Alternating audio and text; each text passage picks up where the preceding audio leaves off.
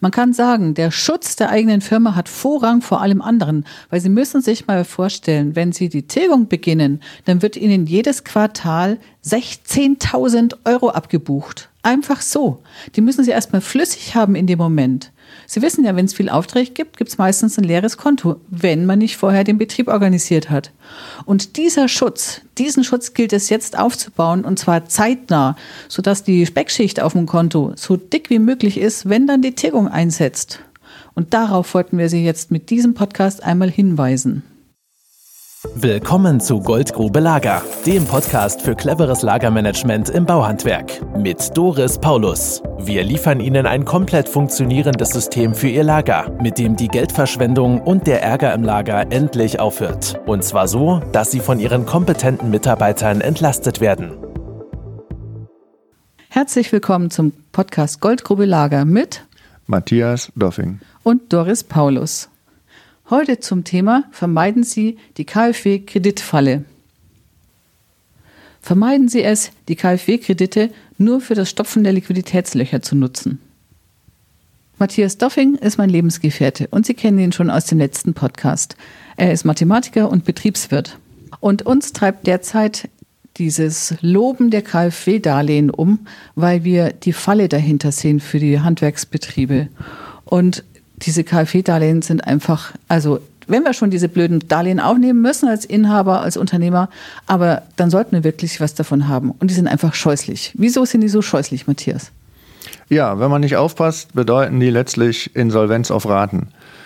Weil ähm, man nimmt einen Kredit auf, tätigt noch nicht mal eine Investition, sondern deckt laufende Kosten damit, ähm, kauft Betriebsmittel oder ja, Betriebsmittel und irgendwann will der Kredit auch zurückgezahlt werden in verschiedenen Raten und die Raten sind sehr hoch. Und das äh, werden wir gleich noch genauer beleuchten. Ich meine, es ist ja eh eine Sauerei, dass Unternehmer ein Darlehen aufnehmen müssen, wenn sie nichts Schlimmes getan haben. Also ein Darlehen, wofür man nichts kann. Und wenn das schon nötig ist, dann finde ich es ausgesprochen schlau, das Darlehen sinnvoll zu nutzen. Und zwar so zu nutzen, dass ich wenigstens noch was davon habe mit einer Investition. Genau. Was sonst passiert, wenn ich es nur benutze, um den laufenden Betrieb aufrecht äh, zu erhalten, ist, kann man sich so ähnlich vorstellen, wie wenn man Konsum aus einem Kredit finanziert. Das konsumiert man einfach, dann ist es verbraucht, dann hat man sich vielleicht gefreut, wenn man es privat tut, schönen Urlaub oder sowas. Und am Schluss bleiben die Schulden aber trotzdem da, die verschwinden ja nicht. Und ähnlich sieht es jetzt auch aus, wenn ich meine laufenden Kosten aus dem Kredit decke und nichts Neues schaffe, dann ähm, habe ich einfach nur Schulden vor mir, schiebe ich Schulden vor mir her. Und das KfW-Darlehen erlaubt aber auch, und wir finden, das ist sehr wichtig, äh, das sollte man unbedingt tun, Investitionen zu tätigen. Also sich auf die Zukunft vorzubereiten und für die Zeit nach der Krise. Und das kann dann auch helfen, den Kredit leichter zu tilgen und zurückzuzahlen. Zum einen, wenn wir jetzt zum Beispiel eine Investition hernehmen in ein Paulus Lager, das schafft grundsätzlich oder langfristig Produktivitätsgewinne im Unternehmen und Effizienzgewinne.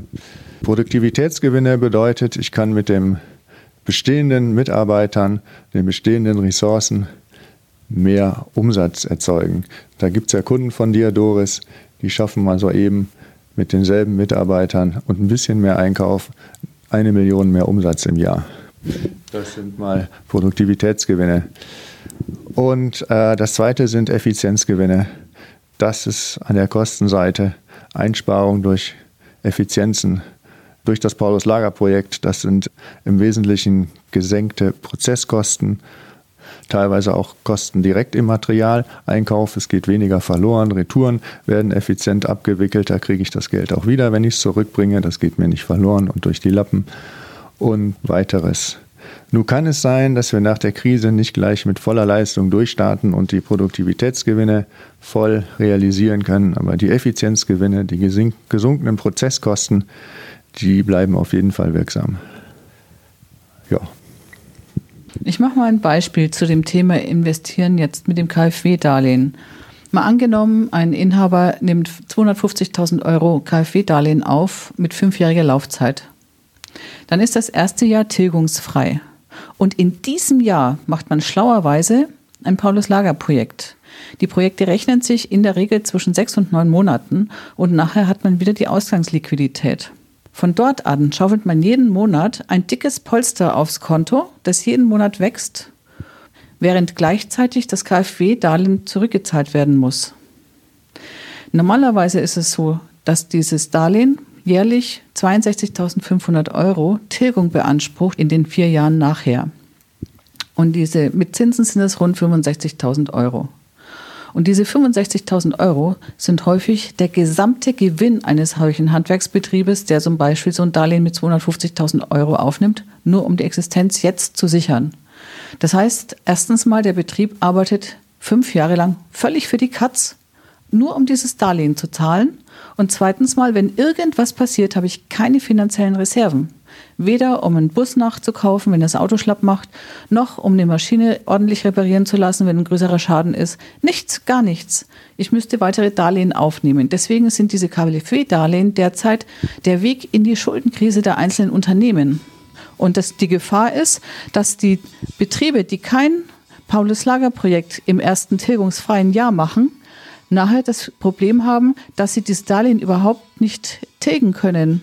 Das heißt, in zwei bis drei Jahren, wenn dann die Schuldenspirale abwärts gegangen ist und das Konto einfach immer weiter, immer mehr leer wird, in zwei bis drei Jahren kommen erst die wirklichen Insolvenzen im Handwerk auf uns zu, von den Betrieben, die ein solches Darlehen aufgenommen haben, und zwar um sich jetzt zu schützen. Und das finde ich das Gemeine.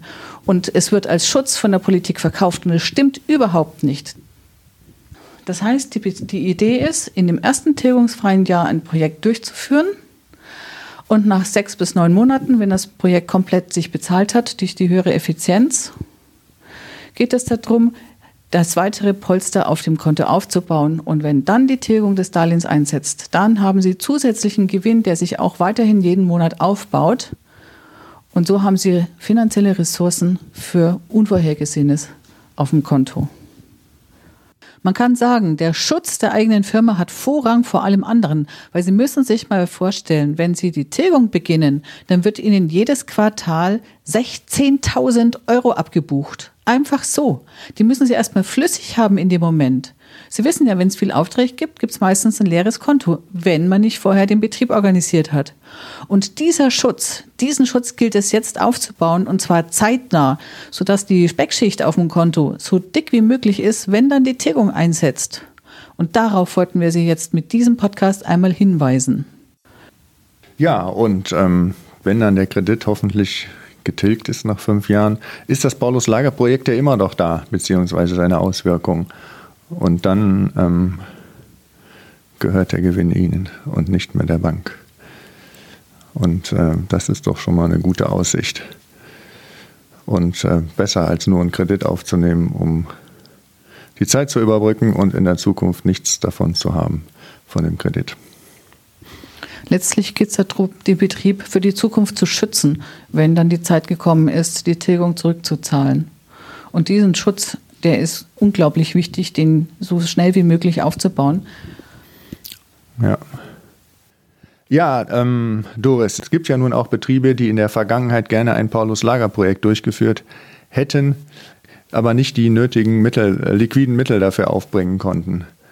Und ich denke, diese Betriebe können jetzt die Gelegenheit nutzen, wenn sie eh schon ein KfW-Darlehen äh, beantragen, dass sie dann im Windschatten dieses Darlehens die Summe etwas erhöhen, um auch das Paulus-Lager-Projekt durchführen zu können. Und ausnutzen, dass jetzt deutlich weniger Sicherheiten notwendig sind als vorher. Vorher waren die geforderten Sicherheiten ja sehr oftmals sehr hoch und nur schwer aufzubringen. Und das hat sich ja jetzt durch diese speziellen KfW-Kredite geändert. Ja, das ist das, was ich letztlich meinte. Ne? Wenn man schon in die Lage versetzt wird, unverschuldet so ein Darlehen aufzunehmen, dann kann man diese Chance jetzt nutzen und auch Betriebe, die per se finanzschwach waren vorher und auch diese 50 Prozent, es war ja vorher 50 Prozent Sicherheiten beizubringen, nicht aufbringen konnten, die können das jetzt im Windschatten dieser allgemeinen Darlehensvergabe nämlich nutzen. Genau bei diesen Betrieben ist der Effizienzsprung umso höher. Denn ich weiß ja auch aus langjähriger Erfahrung in den verschiedenen Betrieben, volle Auftragsbücher und geringe Liquidität gehören oftmals zusammen. Und das bedeutet, dass die Aufträge ja nicht effizient abgewickelt werden. Das heißt, es gibt Suchzeiten im Betrieb, viele Einkaufsfahrten von den Monteuren auf den Baustellen. Die Aufträge werden nicht sauber abgewickelt. Es, gibt, es dauert zu lang, bis die Rechnungen geschrieben werden, weil auf den Lieferscheinen das Material mit dem individuellen Vokabular der Monteure zum Beispiel aufgeschrieben wird. Es gibt keine durchgängige Artikelliste, wo die Sekretärin dann die Rechnungen vorbereiten könnte. Und, und, und. Diese internen Probleme sind ja mannigfaltig. Die haben mit den Gesamtprozessen zu tun. Und das ist das, was du vorhin meintest mit Produktivitätssprüngen. Wenn jetzt die Nachfrage nach der Krise nicht ganz so hoch ist, dann kann der Produktivitätssprung durch kontinuierlich laufende Maschinen zum Beispiel nicht mitgenommen werden. Aber die internen Effizienzgewinne durch sauber durchlaufende Prozesse in der Verwaltung sorgen ja letztlich auch für niedrigere Personalkosten in der Verwaltung und diese Betriebe haben einen immens hohen Effizienzsprung, weil man weiß ja erfahrungsgemäß, wenn ein Betrieb das erste Mal einen Optimierungsvorgang durchläuft, dann ist der Effizienzsprung umso höher. Und je mehr Optimierungsvorgänge in einem Betrieb oder Projekte in einem Betrieb schon durchgeführt wurden, desto kleiner werden nachher die Schritte im Ergebnis. Und gerade die Betriebe haben jetzt den größten Nutzen davon, wenn sie einmal einsteigen und sich organisieren, sodass auch nach der Krise dieser Effizienzgewinn weiterhin bestehen bleibt und auch der Gewinn aus jedem einzelnen Projekt höher bleibt wie vor der Krise das ist der besondere Nutzen, den man dann aus den KfW-Darlehen noch mitnehmen kann. Und wo man dann im Windschatten segeln kann, wie du so schön beschrieben hast. Ja, genau. Das, wenn man schon unerwünschte Darlehen aufnimmt, dann äh, sollte es wenigstens einen Teil nutzen und ähm, zukünftige Gewinne stiften. Dass man wenigstens auch ein bisschen was davon hat. Genau, unerwünschte Darlehen. Das ist ein schöner Begriff, ja. Ja, das war jetzt heute der Podcast zum Thema Schadenminimierung des KfW-Kredits. Und wenn Sie schon so einen blöden Kredit aufnehmen müssen, dann erklären wir, wie Sie den Schaden minimieren, damit Sie aus der scheußlichen Situation mit einem Nutzen herausgehen. Das war der Podcast heute mit Matthias Doffing und Doris Paulus von Paulus Lager. Und ansonsten wünschen wir Ihnen, bleiben Sie gesund. Bleiben Sie gesund. Bis zum nächsten Podcast. Wenn Sie mehr wissen wollen, gehen Sie auf www.pauluslager.de und schauen Sie das Erklärvideo an. Am Ende des Erklärvideos füllen Sie bitte einen kurzen Fragebogen aus, mit dem ich mich auf unser Telefonat vorbereiten kann. Und schon können Sie sich einen kostenlosen Telefontermin in meinem Kalender eintragen. Melden Sie sich, wenn wir Ihr Interesse geweckt haben. Wir freuen uns auf Sie. Bis dahin. Tschüss. Tschüss. Das war Goldgrube Lager. Wenn Sie mehr wissen wollen, melden Sie sich heute noch für ein Infogespräch.